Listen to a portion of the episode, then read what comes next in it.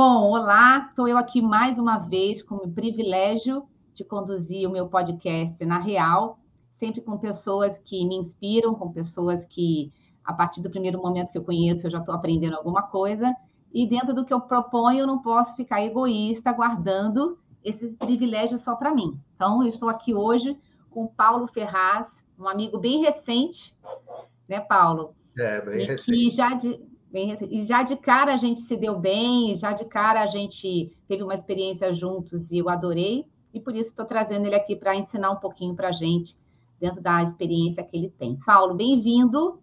Muito obrigado. Obrigado pelo convite. Bom estar aqui. Obrigada a você, o privilégio de dedicar seu tempo, que eu sei que tempo é dinheiro, tempo é uma coisa, não só dinheiro, mas é aquele tempo também de descansar, de curtir a família, então o tempo hoje é muito precioso para a gente. Paulo, tempo é sempre precioso, mas esse é, tempo é sempre precioso, mas esse é muito bem empregado. Fica Ai, querido. Nossa, você é ótimo, muito obrigada. Paulo, é, queria que você se apresentasse aqui nesse bate-papo. Quem é o Paulo, o, o, executivo de experiência, a pessoa Paulo também, para que as pessoas possam aí conhecer um pouquinho da tua jornada. Muito bom. Meu nome é Paulo Ferraz, sou brasileiro, Estou é, bastante tempo na estrada, mais de 40 anos. Trabalhei em empresas multinacionais de grande porte, de médio porte. Tive uma oportunidade de fazer uma carreira na América Latina, trabalhar com muitas culturas, cultura americana, que foi maior parte da minha carreira, cultura brasileira, empresa local, com gestão internacional, cultura japonesa, e isso me deu uma cultura europeia, posso esquecer também, e isso me deu uma visão bastante interessante do mundo dos negócios, principalmente do ponto de vista de organização. É, sou casado há mais de 40 anos, tenho dois filhos já grandes, moro no Brasil, hoje eu moro fora do Brasil, eu vim para cá, para os Estados Unidos, por uma razão profissional e acabei ficando. E mais recentemente, me aposentei da carreira de executivo formal na área corporativa, mas como não me aposentei da vida, estou aqui adotando uma nova atividade de consultor, conselheiro, palestrante e aprendendo e continuando aprendendo todos os dias, como a oportunidade que eu tenho com você hoje, Sandra. Ah, querido. Esse sou eu. Não, não, esse é você. Esse é, realmente é um privilégio, principalmente por essa jornada que você está trazendo de conhecer várias culturas. Às vezes a gente aqui dentro da cultura brasileira ainda tem trabalho, ainda tem dificuldade de navegar, né?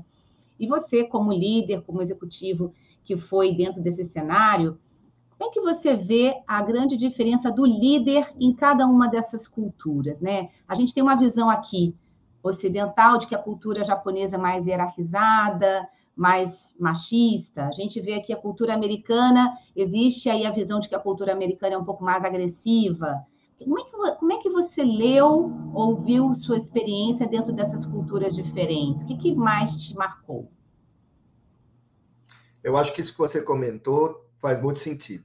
É, olhando, por exemplo, do ponto de vista de negócio, o, o, a diferença entre o japonês e o americano, o japonês planeja o carro de corrida, demora para lançar e quando lança é um carro campeão.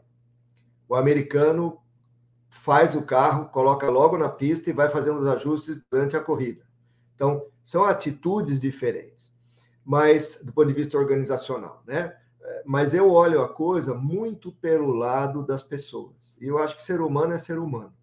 Ser humano ele está em todos os lugares, os valores não são muito diferentes. Claro que os valores da cultura são diferentes. Eu me lembro uma vez conversando com uma pessoa que ele me dizia no Japão que primeiro, em primeiro lugar na, na hierarquia de prioridades dele vinha a empresa, depois vinha a família. Então essas são coisas que têm nuances diferentes, mas é, apesar de ser uma sequência diferente, todas estão mais ou menos dentro do mesmo cesto, né?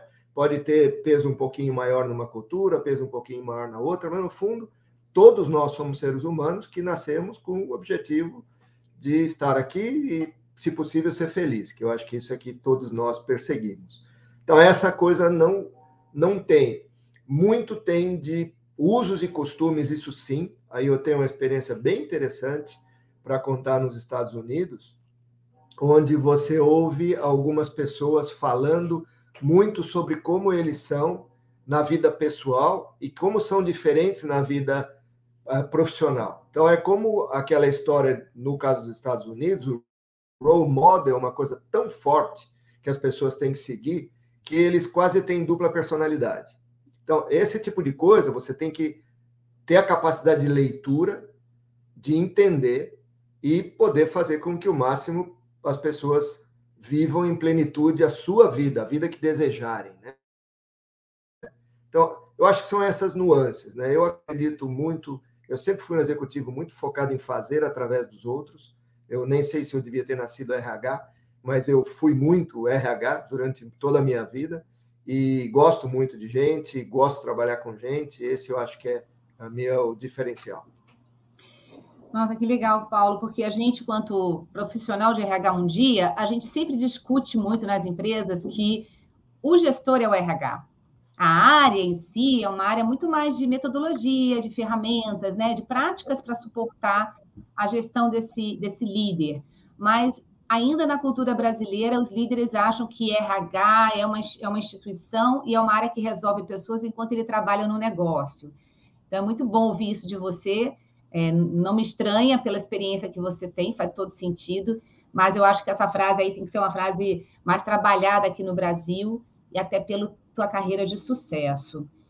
Agora, você tem uma experiência fantástica e você falou um pouco aí da, da tua navegação dentro da cultura japonesa, europeia e americana. E uma coisa que me dá assim uma, uma, curiosidade é o que a gente chama de adaptabilidade, uma competência muito forte, que é raro, mas as pessoas podem desenvolver.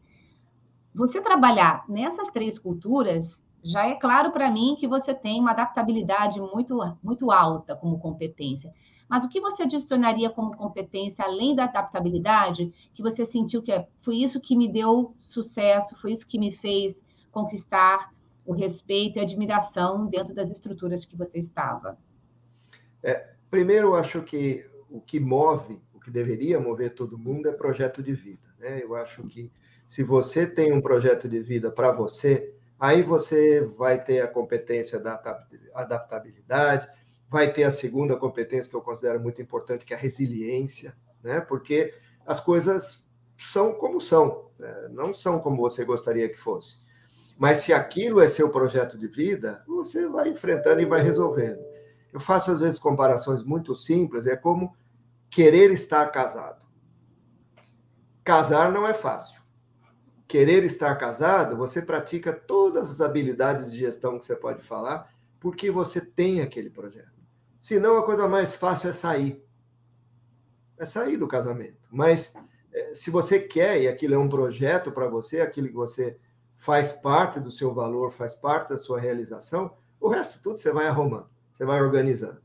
Mas eu adicionaria, além dessas qualidades pessoais, você falou um tema, o que, que você conseguiu para ter respeito, eu acho que é entregar resultado. Né? As pessoas são contratadas 99,999% das vezes porque as empresas têm um problema para ser resolvido. Eu não conheço ninguém que foi resolvido, que foi contratado porque alguém disse: olha, vou te dar um presente, não tem nada para você fazer. Então você vai ser contratado. Eu não sei, eu nunca aconteceu comigo. Quando me falaram que não tinha nada para fazer, eu achei né? Porque sempre tem o que melhorar, tudo depende de uma visão. Eu acho que uma visão externa ajuda muito, é, desde que você entre com aquele respeito de, da cultura, porque você não vivenciou. A empresa, eu, eu falo isso, outro dia escrevi uma coisa no LinkedIn sobre nova direção, né? Que tem gente que chega e já quer pôr a tabuleta lá sobre nova direção, mostrando para que que veio.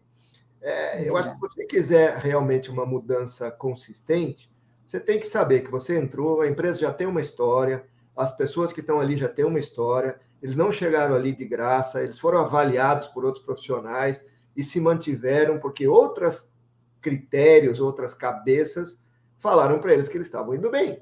Então, cabe a você olhar daí para frente, respeitar e tentar entender. Normalmente diz que tartaruga não sobe em poste, né? Mas você chega numa empresa, você olha, se você se dá o tempo, você vai achar a tartaruga no poste.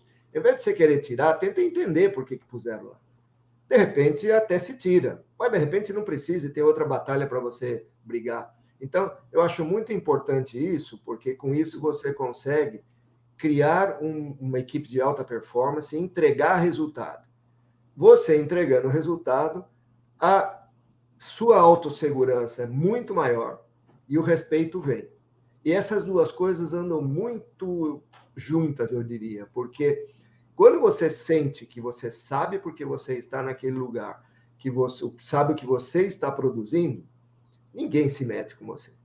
E se alguém se meter, para isso tem um negócio chamado empregabilidade. Você vai bater asa em outro lugar, vai ser feliz em outro lugar.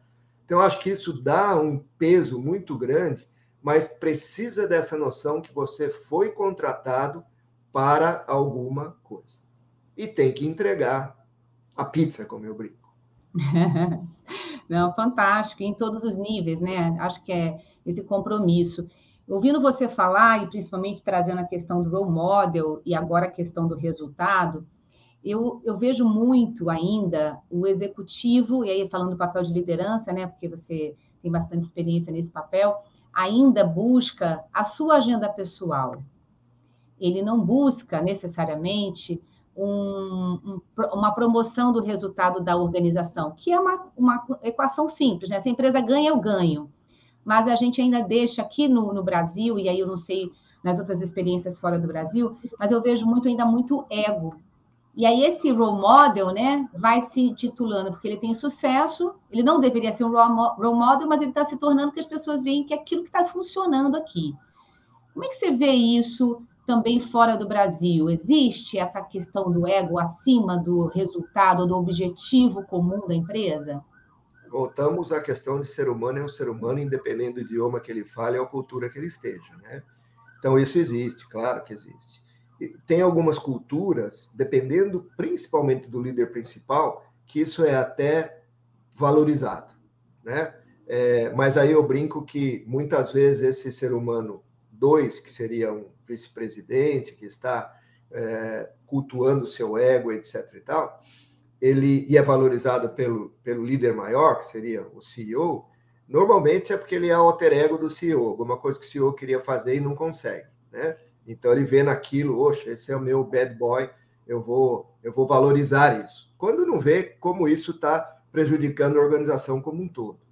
Nas minhas conversas é, de mentoria, consultoria, de organização e tudo mais, eu digo, olha, para mim, se você tiver que buscar um role model, não busque uma pessoa, busque uma competência.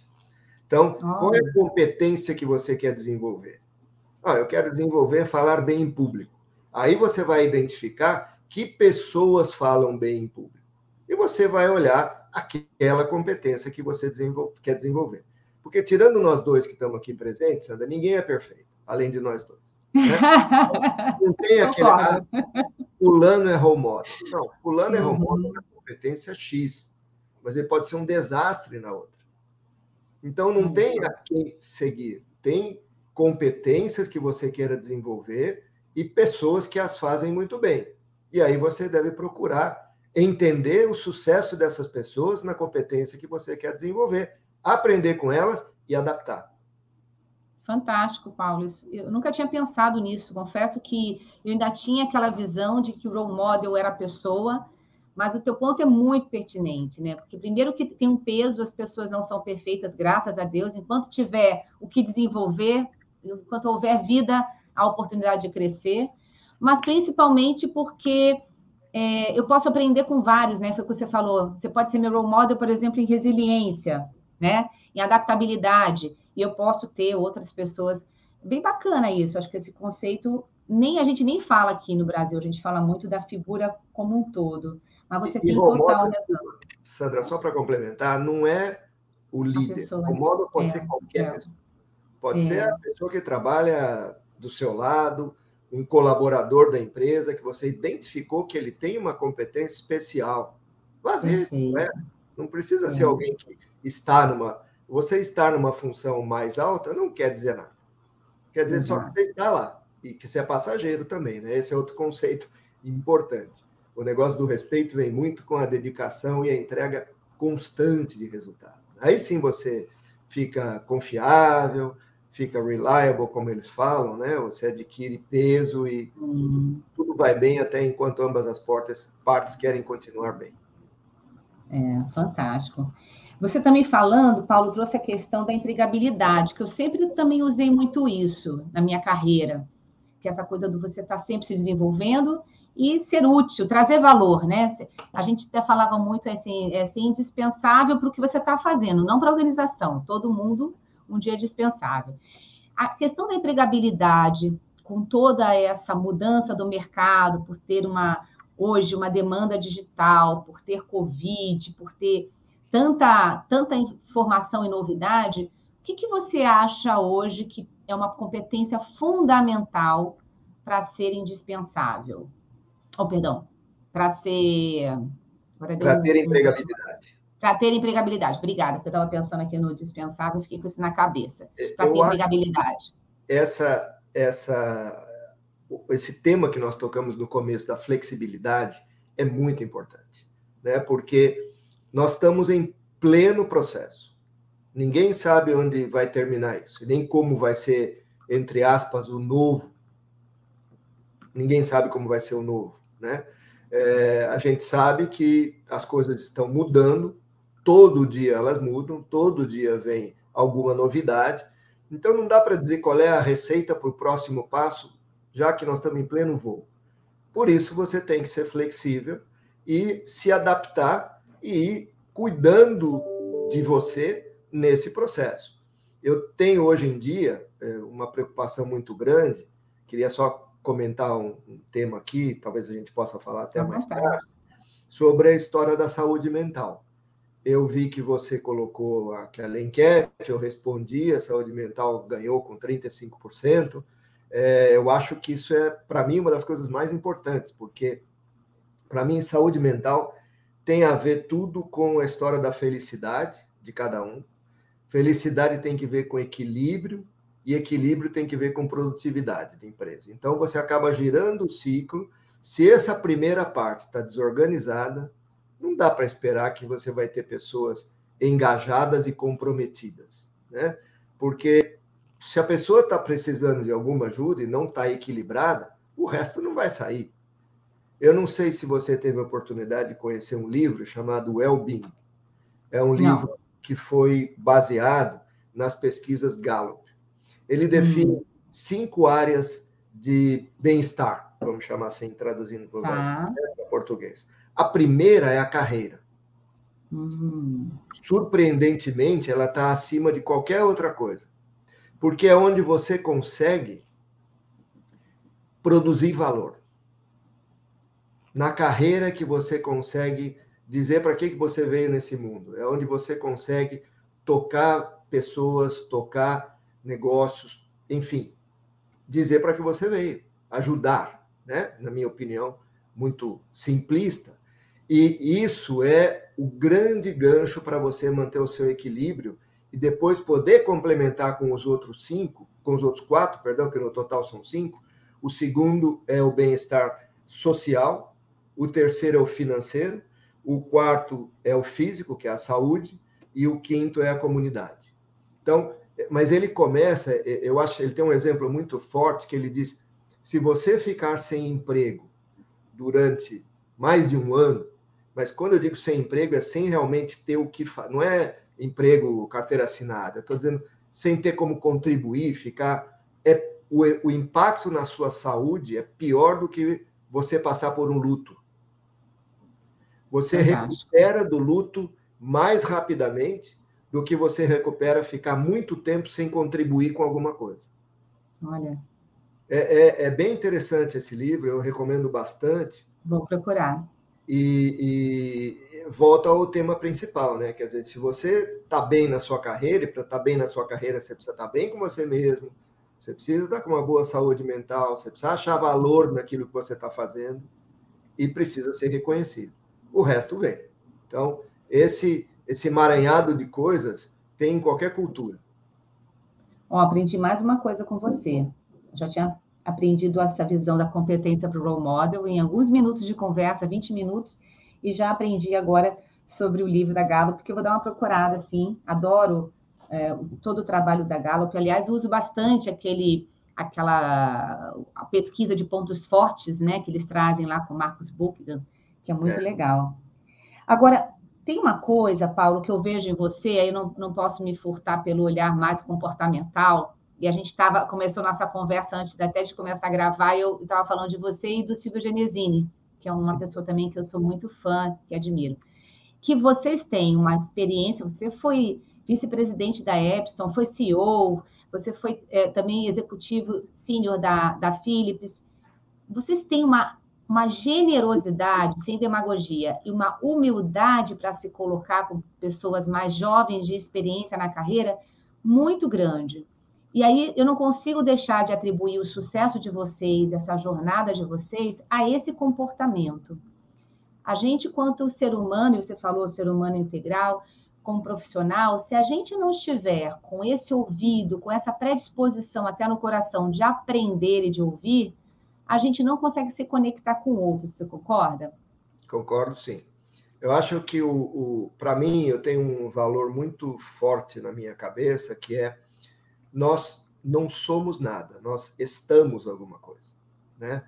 E para você continuar estar, você tem que ter esse processo de comunicação, esse processo de humildade, de você conversar com as pessoas, reconhecer que ninguém sabe nada, todo dia você está aprendendo. Então, esse negócio que às vezes você lê, não, geração Y, geração Z, são demandas que as pessoas têm.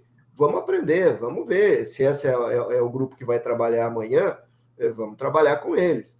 E vamos ver o que, que eles estão querendo, o que, que fala ao coração deles, o que, que precisa que eles se engajem e sejam produtivos. No final do dia, eu acho que o que um executivo deve buscar é o resultado para a empresa. E o resultado para a empresa nunca pode ser perdido de vista, porque, de novo, para isso que foi contratado. Mas você pode fazer isso através de uma cultura muito positiva, inclusiva, engajadora e um time de alta performance, onde se você sair, o time vai continuar por inércia, porque eles acreditam naquilo que eles fazem, e esse sempre foi a minha crença. Ou você pode jogar o outro jogo, que é você manda, eu obedeço, e se eu sair desmoronando tudo, porque ninguém acreditava, só fazia por medo.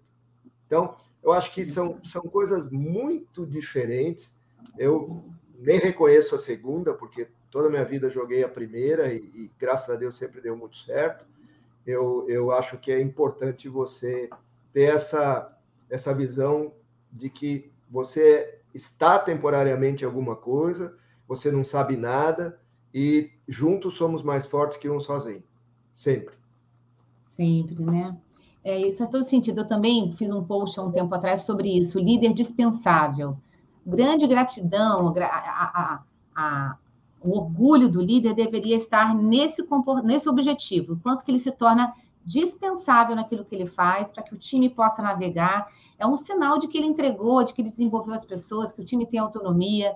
Né? Então, é, é um exercício difícil, é que eu tento aprender e seguir aí como dentro do conceito do role model, essa competência de generosidade sua e do Silvio, porque eu acho que isso é muito de dar espaço para o time. Enquanto a gente também não dá espaço, a gente não cresce, né? Absolutamente. Se eu sou um líder medíocre, eu tenho um time medíocre. Se eu tenho um time medíocre no sentido mesmo humano, de competências, eu vou também ficar limitado e eu não tenho crescimento, né? Eu acho que, que nisso que você está falando, a, grande realização do líder é ter uma equipe, como você falou, dispensão, um líder dispensável, ter uma equipe que se gera com autogestão, né? Onde ele conseguiu passar os valores, a visão, a missão da empresa, enfim, criou uma condição em que as coisas começam a acontecer apesar dele e ele começa a se surpreender de ver coisas, olha, as coisas estão. E, e dá mais espaço ainda para as pessoas poderem produzir. Isso está muito ligada a uma cultura de aprendizado contínuo, né? uma cultura onde as pessoas não têm medo, uma cultura onde elas não têm medo, mas elas têm responsabilidade.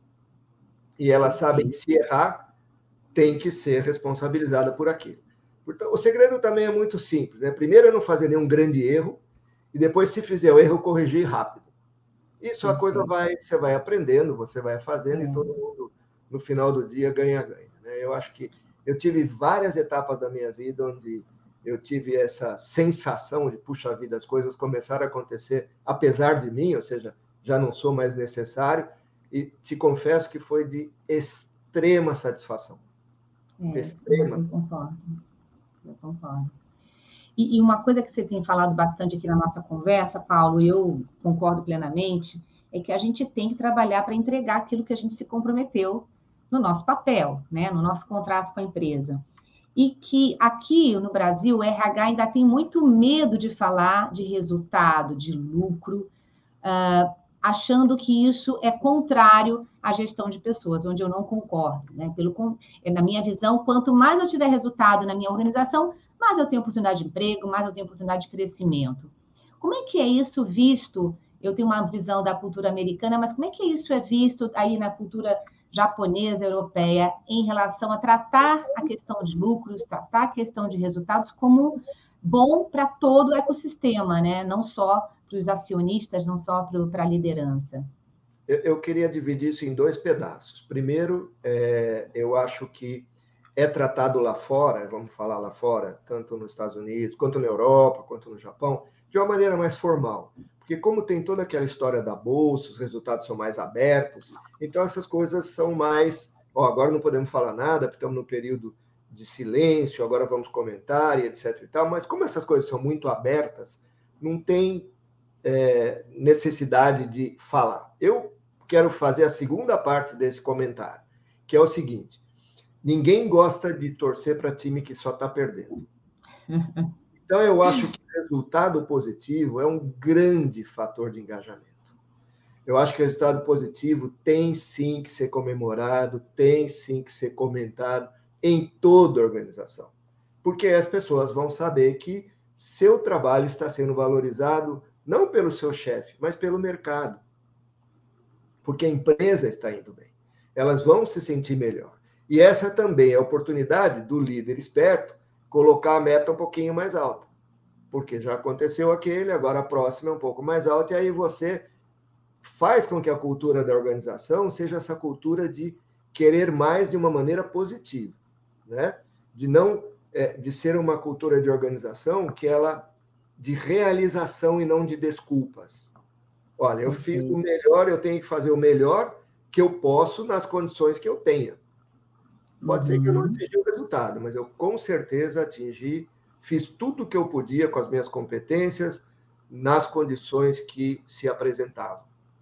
E não ficar explicando por que, que eu não consegui fazer isso, não consegui fazer aquilo. Então você sai da gestão da desculpa e entra para a gestão da realização.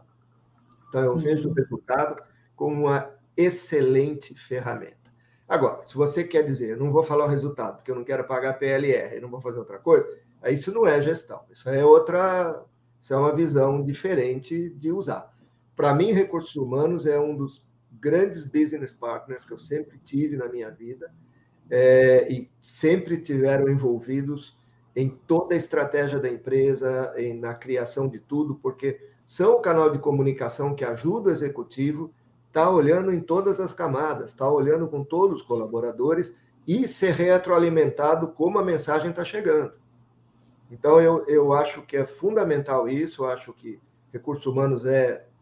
Todas as áreas são importantes, mas como eu sou muito focado em fazer através de pessoas, essa para mim é uma uhum. área de diferenciação. Eu acho que o maior fator de competência de uma organização e de diferença de uma organização são as pessoas. Você pode comprar tecnologia, você pode copiar e melhorar processos, mas pessoas dedicadas, engajadas, trabalhando aquela milha extra, uhum, só com uma boa cultura, só com alguém que realmente queira se dedicar pela causa. Nossa, fantástico. Música para os meus ouvidos. Pena que eu não trabalhei com você. Trabalhei com muita gente boa. Hoje. não é. Pois é, também com muito líder bom, mas assim, adoraria trabalhar com você também como líder. Nunca é tarde. O Paulo. Oi? Nunca é tarde, né? Quem sabe?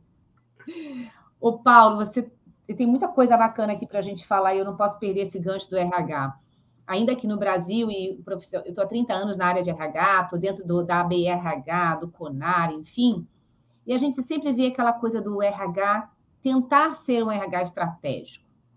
E aí ainda tem uma leitura é, míope de que o RH estratégico é aquele que está com o CEO dia e noite, nas reuniões do CEO, na agenda do CEO, e acaba se descolando um pouco do dia a dia, da realidade da organização. Eu falo até que ele não vai na fábrica, não bota bota, não calça bota para sentir o calor no dia a dia. Você, como, como líder, o que, que você buscava de competência ou de comportamento na tua primeira pessoa de RH, no teu braço direito ali, o, o líder dentro de RH? Alguém que pudesse entender as necessidades do negócio e transformar em propostas. Então, é, quando a gente fala desse RH estratégico, é, é, importante realmente ele entender quais são as necessidades do negócio. Mas eu concordo gênero, número grau que não pode perder o chão de fábrica, como a gente chama, né? Porque é lá que as coisas acontecem. Então, se você quer fazer uma mudança, eu fiz várias transformações organizacionais durante a minha carreira, graças a Deus, com muito sucesso. Se eu posso marcar alguma coisa na minha vida, é essa experiência de transformação organizacional. O RH funcionava para entender o que precisava ser feito e também para me retroalimentar de como essa informação estava sendo entendida e tinha chegado em quem tinha que fazer. Uhum. Porque aí é que você vai, o líder vai poder dosar e ir ajustando os passos. Porque uhum. Eu acredito que você sabe, um líder deveria saber onde quer chegar. Mas uhum. eles não podem pedir para a organização uma transformação maior do que a organização pode aguentar. Então, isso tem que ser feito com muita paciência, com muita uhum. determinação, mas passo a passo. Você faz uma fase, experimenta, faz ela ser absorvida, entende como ela chegou até o final, aí você dá o segundo passo. Nunca perdendo o rumo que você quer. Dessa maneira, você consegue fazer uma transformação realmente sólida e sustentável a longo prazo. Senão a organização fica perdida. Agora eu quero isso, agora eu quero aquilo, agora eu quero aquele outro. Ninguém sabe para onde vai, sabe o que acontece? Não se engaja. Deixa para lá. As pessoas vão embora. E as pessoas vão não, embora, né? Vão embora. Uma vez eu escutei uma coisa que também me marcou muito, né? Alguém me disse assim: ah, você só precisa segurar três anos porque nessa organização, eles trocam o líder a cada três anos. Eu falei, opa. Nossa. Sabe? Quer dizer, eram três uhum. anos Porque as pessoas fingiam estar engajadas, sem estar engajadas, até que entrasse o novo, eu chamo de herói de plantão, né? O novo herói de plantão para dizer seus novos objetivos e as pessoas fingirem de novo. Então, isso não dá para acontecer. Você tem que fazer de uma maneira, fazer com que essa transformação, fase 1, fase 2, ou que seja, permeie na organização, seja entendida, seja absorvida, seja colocada em prática, com todos os processos que isso tem. A gente sabe os ciclos de mudança como são complicados, da negação até a implementação. Então tem que ter muita paciência. E o RH tem que entender para onde a companhia quer ir e principalmente ajudar a entender como estamos indo, dando feedback para você poder ajustar, o líder poder ajustar a velocidade e a direção. Nossa, perfeito. Tudo que eu acredito, uma aula assim, perfeito, Paulo. E aí, bem isso, o RH tem que traduzir essa necessidade do negócio e como isso impacta no ser humano que está ali trabalhando, né? Como é que eu gero essa motivação? E eu estou aqui assim, minha cabeça está borbulhando com as coisas que você está falando, e volta na questão da carreira que você colocou da Gallup, né?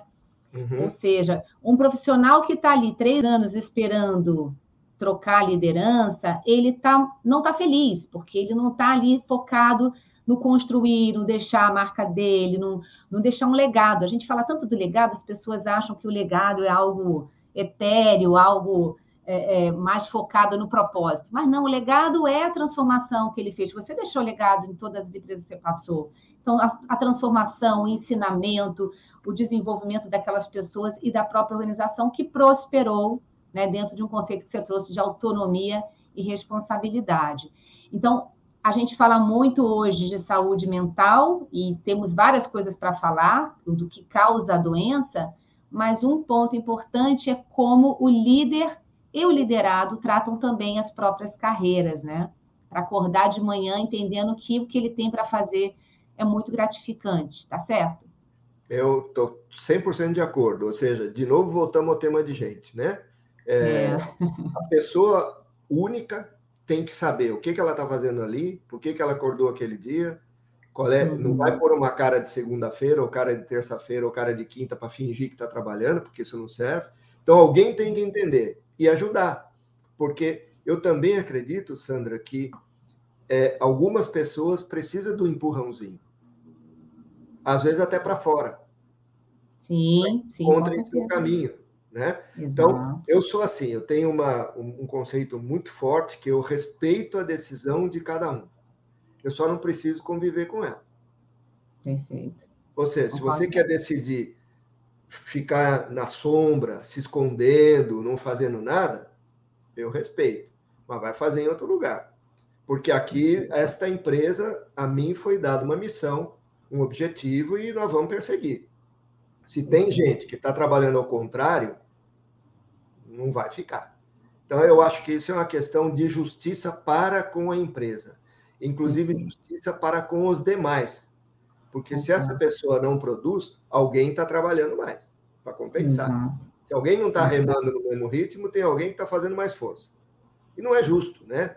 E, e muitas e muitas vezes eu vi organizações, porque essas mensagens da empresa permeiam a organização. São mensagens subliminares, às vezes, puxa vida, tô vendo esse cara que não está fazendo nada aqui no meu. Aqui deve ser assim, né? Eu vou fazer igual também, não vou fazer nada.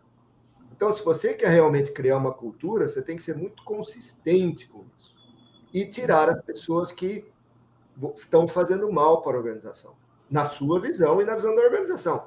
Tá cheio de resultado de pesquisa de 360 graus que você fala, nossa, que interessante, né? Essa pessoa se vê de um jeito mas todos os seus colegas, os seus subordinados, seu chefe a veem completamente diferente. Me parece ser um problema. É um problemão. Me parece ser um Não. problema que tem que ser atacado. Sim. Até, quem sabe, ajudando essa pessoa a procurar felicidade em outro lugar. Claro. Nossa, super, assim, uma coisa que eu. Que bom ouvir isso de você, eu sinto que eu estou no caminho certo, porque Aqui, aí também vamos lidar com os mitos, né? O mito da demissão. Às vezes a gente foi o que você falou, acredito plenamente. Às vezes eu estou ajudando alguém demitindo esse alguém. Porque ele não teve coragem ainda de fazer uma transformação, ele não está feliz, ele não traz resultado, ele contamina os outros. E o pior que você falou, ele está ali ditando um dia a dia que vai virar cultura, né? Que cultura é bem isso, como as coisas são feitas aqui. Então, quando eu olho, eu sou empregado, colaborador novo, e olho um colaborador com esse mindset, com esse comportamento, é, se eu não me cuidar, eu posso ser muito influenciado. Isso vai perpetuando e trazendo um, um, para uma organização doente, né? ao invés de uma organização próspera, onde todo mundo ganha.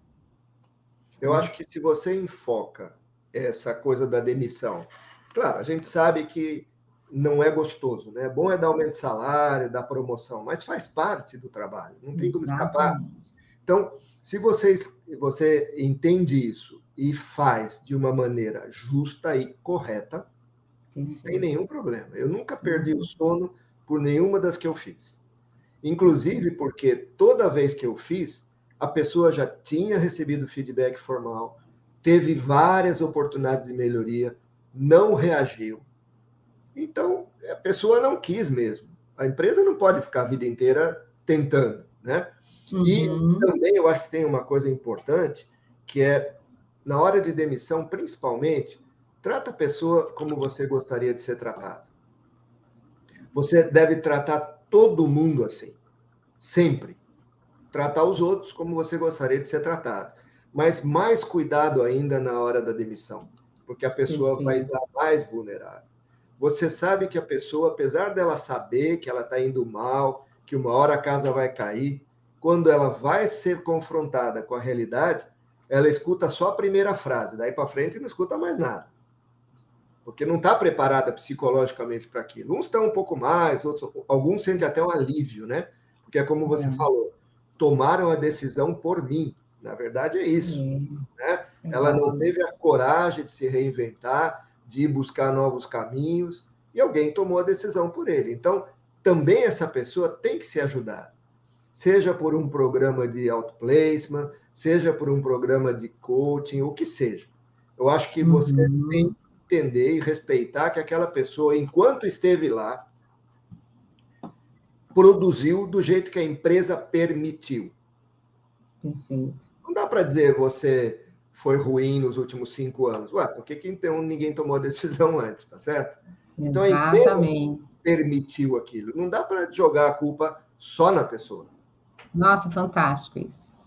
Fantástico, você concordo plenamente. Você é responsável e permitiu. Então, vamos tratar uhum. sempre todo mundo como você gostaria de ser tratado, principalmente nessa hora que é uma hora difícil.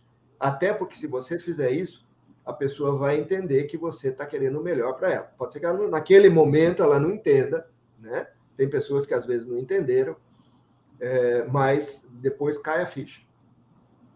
É, e como você falou, quem está assistindo vai falar, ó, vou me tratar assim um dia. E aí é. que quebra. Quando a gente não, não cuida desse como, né? Como fazer, respeitoso, como você trouxe, com argumentos, com com uma história de, de gestão de feedback, quem está ouvindo e às vezes é um talento vai falar, puxa, vão me tratar assim a qualquer momento, então eu vou embora. Então você acaba impactando na cultura, no clima e perdendo às vezes pessoas que você não pode perder. Exatamente. Eu sempre é, é, lidei muito com executivos, com CEOs, em várias empresas que eu trabalhei, e eu sempre trazia essa questão de que se você não gosta de lidar com pessoas, não deveria estar no papel de liderança. Mas ok, é. Não vai abrir mão disso, né? É. Agora, se você está aqui, faça isso pelo resultado. Faça uma boa gestão de pessoas, tendo a certeza, foi uma frase que você trouxe ainda há pouco, de que o resultado financeiro virá, porque tem engajamento, porque tem compromisso. Então, faça por interesse. É claro que seria muito mais gostoso que ele gostasse de trabalhar com gente, mas se ele tiver pelo menos essa consciência, já ajuda um pouco. Você concorda? Ah, eu concordo. Você tocou. À vontade ponto... se não concordar. Não, não, não. E você tocou num ponto que eu sempre enfatizo. Para mim, uma das características mais relevantes de um executivo, de qualquer pessoa, mas principalmente em quem está em posição de liderança, é o autoconhecimento. Porque pode ser que seja uma pessoa, dentro do exemplo que você deu, que seja um líder, mas não goste de pessoa. Talvez a pegada dele é processo, sei lá o quê. Se ele tecnologia, tem. Né? É, tecnologia. tecnologia não tem certo, não tem errado, Sandra. Mas se ele tem esse autoconhecimento, ele tem que se cercar de competências que ele não tenha. E aí cresce a competência somada dele, somada a competência de alguém, e o resultado é melhor. Então, esse esse executivo, digamos assim, vamos pegar o exemplo, que não é uma pessoa focada em recursos humanos, precisa ter uma excelente pessoa de recursos humanos e precisa ter a humildade de delegar à pessoa de recursos humanos alguma coisa que ele não sabe, não gosta ou as duas coisas de fazer. Exato. Né? Mas não pode negar isso. Então, por isso que autoconhecimento é muito importante para você estar tá equilibrado de novo e saber como que eu formo meu time para esta tarefa que eu tenho, que pode ser diferente da outra, né? Então, por isso que uhum. também sob nova direção, você tem que chegar. Normalmente, quando te contratam, ninguém te conta a história inteira. Até porque não é por maldade, é porque não sabe. Quem está te contratando tem uma visão da história. Quando você pula na piscina, é que você vai saber a temperatura da água, a velocidade do vento e tudo isso. Então é preciso que você, quando entre, tenha a tranquilidade de olhar o que você vai fazer, tentar entender o que está passando, vivenciar o que está passando antes de começar a tomar decisões. Porque, é, na, no fundo, no fundo, fundo, se fosse mais simples, as pessoas deviam dizer: entendi a tarefa e sei que não estou 100% adaptado para ela, não vou querer a proposta. Mas não é assim. É, infelizmente, eu tive é, é, exemplos até na vida pessoal o processo de contratação, às vezes até por quem está contratando, eles tentam forçar com que você se caiba dentro de uma descrição de função que não é você. Mas alguém vai ganhar dinheiro em cima disso, né? Então você uhum. tem o autoconhecimento dizer a chance de eu dar errado nisso é grande. Uma vez eu falei para um executivo de uma grande empresa de contratação, se você está querendo que eu entre numa posição como se eu estivesse fazendo aqueles tratamentos de uh, ajuste de posição física, que eu não, eu não uhum. bem, mas você está achando, toda, toda, toda vez que eu digo, eu acho que não vai dar, você diz, não, mas você vai ser ruim para você e vai ser ruim para mim, porque a minha chance de sucesso é baixa. Perfeito. Eu sei que eu não vou aguentar seis meses nessa cultura que você está me contando, mas você está me forçando, né? Então tem todo um uhum. processo que você tem que entender e por isso que cada um e só cada um pode buscar o que é melhor para si em qualquer posição, em qualquer empresa, qualquer coisa que faça. Porque isso é que dá aquela vontade de manhã de acordar, de fazer as coisas e de estar satisfeito no final do dia, dormir sossegado, preocupado algumas vezes, mas dormir sossegado e seguir a vida. Porque você está tendo uhum. valor daquilo que você faz, né, Sandra? Exatamente. Nossa, Paulo, que maravilhoso, hein? Estou adorando aqui. A gente está caminhando para o final, uma pena, é, mas eu tenho o privilégio de ter você aí mais tempo, né? É, é, deixa eu, antes de a gente ir para o final. Tá. Antes de ir para o final, deixa eu te fazer mais uma pergunta, assim, uma pergunta até que hoje é um conflito para mim. Eu estou trabalhando com o projeto social, acho que a gente falou rapidinho, e o nosso país é um país de, de, de, de desigualdade e temos, sim, muitos talentos invisíveis lá na periferia, lá na favela, e a gente está tentando conectar esses talentos as organizações. Então, às vezes, são profissionais que fizeram o curso de direito limpando o chão ou trabalhando como um balconista. Não tem nada errado. Ele estava lá trabalhando, ganhando dinheiro dele honesto e investindo em algo do futuro. Contudo, quando a gente vai levar esse profissional para as organizações, ele tem uma idade mais avançada, mas menos experiência. E aí o gestor fica encurralado, porque ele quer dar oportunidade, mas também ele é cobrado para dar resultado logo. Como que você vê esse cenário é, é, e o que você poderia até dar de mentoria já aqui para mim ao vivo dentro dessa, desse nosso podcast de como que a gente pode minimizar. Não dá para cobrar do gestor, mas também não dá para virar as costas para essa realidade brasileira. E a gente tem um apagão de talentos, né? Primeiro, eu acho que o trabalho que vocês estão fazendo é fantástico. Eu acho que realmente tem muita, muita gente escondida, invisível, e, e às vezes a gente surpreende, né? Que essas coisas de, de que você vê um, alguém que inventou alguma bobagemzinha e começou a fazer, e daqui a pouco é um super mega empresário. Teve oportunidade, né? É, eu gosto muito disso pelo ângulo de que alguém que tem que limpar o chão para poder pagar a sua faculdade à noite, tem bala na agulha. Concordo. É aquele que quer fazer as coisas. Então, esse é alguém que, a mim, por exemplo, atrai gente. Quando eu vou analisar um currículo de alguém para entrar numa empresa, eu vejo lá de trás, desde que começou e etc e tal, para saber se a pessoa tem vontade. Que isso é fundamental. Né? Uma pessoa dessa natureza claramente tem vontade.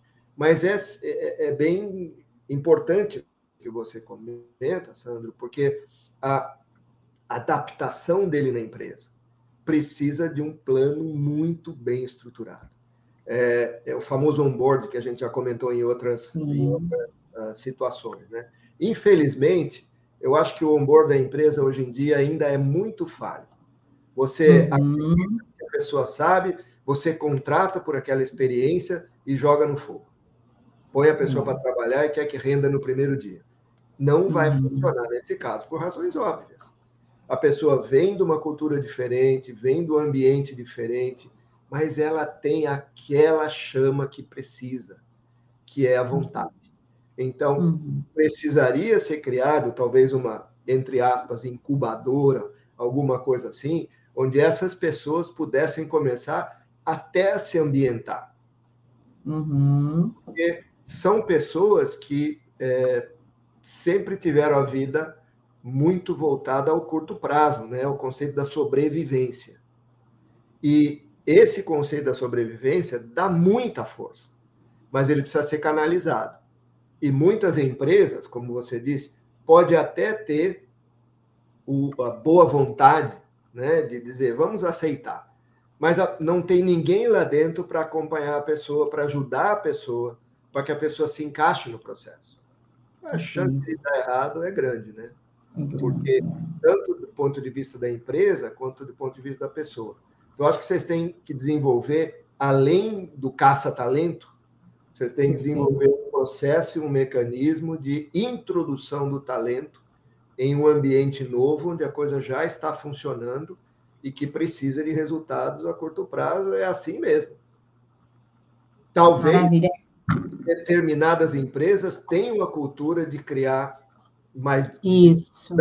Então, você vai ter que procurar com pinça. Uhum. Vai ser é. em qualquer lugar. É, você falou tudo. A cultura que está aberta a isso, que também tem a ver com o que você trouxe lá atrás, que é o desenvolver, o formar o time, né? Como papel de, de pessoas que gostem, que, que entendam que esse é o seu papel. Eu amei a palavra incubadora, com certeza vou construir algo. Já consegui aqui uma consultoria de graça, mas com certeza vou discutir mais com você. Tá Paulo, eu tenho o privilégio e tive o grande prazer de te conhecer em 2021. Foi 2021 que a gente se conheceu lá em outubro, né? Aí, ano Isso. passado, novembro. Participamos então, tem esse grande privilégio. Juntos. A live juntos, falando dessa questão do trabalho híbrido, enfim. As pessoas não. Então, para contratar o Paulo, para falar com o Paulo, para que você possa. Eu acho que você poderia mentorar muitos executivos aqui no Brasil, poderia mentorar muitos RHs, porque eu acho que isso é fundamental. O RH ouvir o que é estratégia, o que é a dificuldade do negócio, o que é a dor para aquele CEO, ao invés de ficar só de parceiro ali dia a dia, é, ombro a ombro, mas muito mais em tentar traduzir tudo isso que você trouxe. Como é que as pessoas te acham é, para falar com você e para para beber um pouquinho desse seu conhecimento, dessa sua experiência? Eu acho que a maneira. Eu moro hoje nos Estados Unidos, mas não tem nenhum problema, porque essa possibilidade virtual é, me permite estar na América Latina. Eu atuo praticamente na América Latina, atuo com os Estados Unidos, tenho alguns clientes nos Estados Unidos, tenho clientes na América Latina, Colômbia, atualmente, e Brasil. Me acha no LinkedIn, eu acho que é a maneira mais fácil. O LinkedIn tem meu e-mail, meu telefone, me manda uma mensagem eu certamente vou rapidamente é, entrar em contato. Porque rapidamente, porque de novo eu acredito que a gente trocando vai crescer. Eu disse no começo que eu me aposentei da carreira é, corporativa, mas não me aposentei da vida. E a forma de poder reenergizar hoje para mim é exatamente atividades como essa que nós estamos fazendo, Sandra. De poder uhum. conversar com outras pessoas, de poder continuar contribuindo com a vida delas, e isso me dá muito retroalimentação, propósito de vida. Então, eu quero ainda poder trabalhar, se eu posso falar nisso, muito e muito tempo, e, e por isso é só me encontrar no LinkedIn que vai ser fácil ter um contato comigo. Eu não sei se vou conseguir agendar, tal, mas isso é outra coisa. vai sim. O primeiro contato certamente vai acontecer. Nossa, e eu vou assim tomar a liberdade de usar essa frase. Eu não me aposentei da vida. É, tá é bem isso, né? É nossa vida assim. Você quer passar alguma mensagem, alguma frase, algum conselho? Principalmente Olha, nesse ano, que... esse ano difícil de eleição, esse ano que ainda estamos sofrendo com Covid, essa, esse ano continua turbulento, como você falou, a mudança é constante, né? E aí não dá. O que você quer deixar de dica aqui para a gente, para a gente fechar? Essas coisas são todas importantes, né? Eleição, Covid, mas é tudo coisa externa. Eu queria focar na pessoa, eu queria focar nessa história da se preocupar com o seu bem-estar, se preocupar em ser feliz. Mas eu queria focar também não só no, no eu, né? É, eu queria focar também no outro, porque muitas pessoas eu tenho conversado, pessoas que eu tenho dado consultoria, eu vejo que as pessoas. No, é, foi normal, mas as pessoas acabaram, por conta da Covid, se enfiando numa caverna, né? Para se proteger. Cavaram um buraco, se enfiaram no chão e se desligaram do resto. O que é tremendamente ruim, porque o ser humano precisa de convivência social, precisa de estar em contato. A gente é um grupo urbano, né? a gente não é um indivíduo isolado. Mas aconteceu. Então, acho que todos nós sabemos que é muito, muitas vezes, quando você está se sente sozinho, se sente desaparado, você trava, né? Mas que de repente, quando aparece alguém só para te acolher, para te ouvir, você consegue se energizar e partir para ação, né? Então, eu, eu diria às pessoas: preocupem-se com vocês, com cada um com si mesmo, para estar tá bem equilibrado, mas também dê uma olhada no outro Talvez você possa ter essa boa prática E eu estou até escrevendo uma coisa, sai essa semana no LinkedIn, chama Seja o colega que você quer ter. Para que você tenha essa visão olhando os outros e entre em contato, dá uma chamada, joga a ponte para ver se alguém atravessa, sabe? Olha, pensei em você. O outro vai dizer Sim. se quer vir ou se não quer, né? Mas você faça isso porque você vai entendendo que isso funciona bem e funcionou para você, você pode fazer isso para o outro. Então, é, de novo, se você estiver bem equilibrado, estiver com boa saúde mental, com boa saúde física, nós vamos enfrentar a Covid, vamos votar bem na eleição, vamos seguir feliz no trabalho e vamos em frente. Agora, se não tiver a pessoa, o indivíduo, de pé parado e bem equilibrado, o resto fica tudo mais complicado.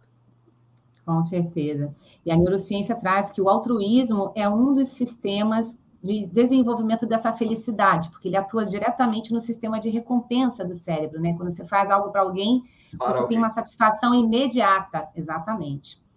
Bom, eu aqui adorei, obrigada pela ponte que você jogou para mim, obrigada por toda essa generosidade é, de, de, dividir é, o que você viveu, o que você tem experiência.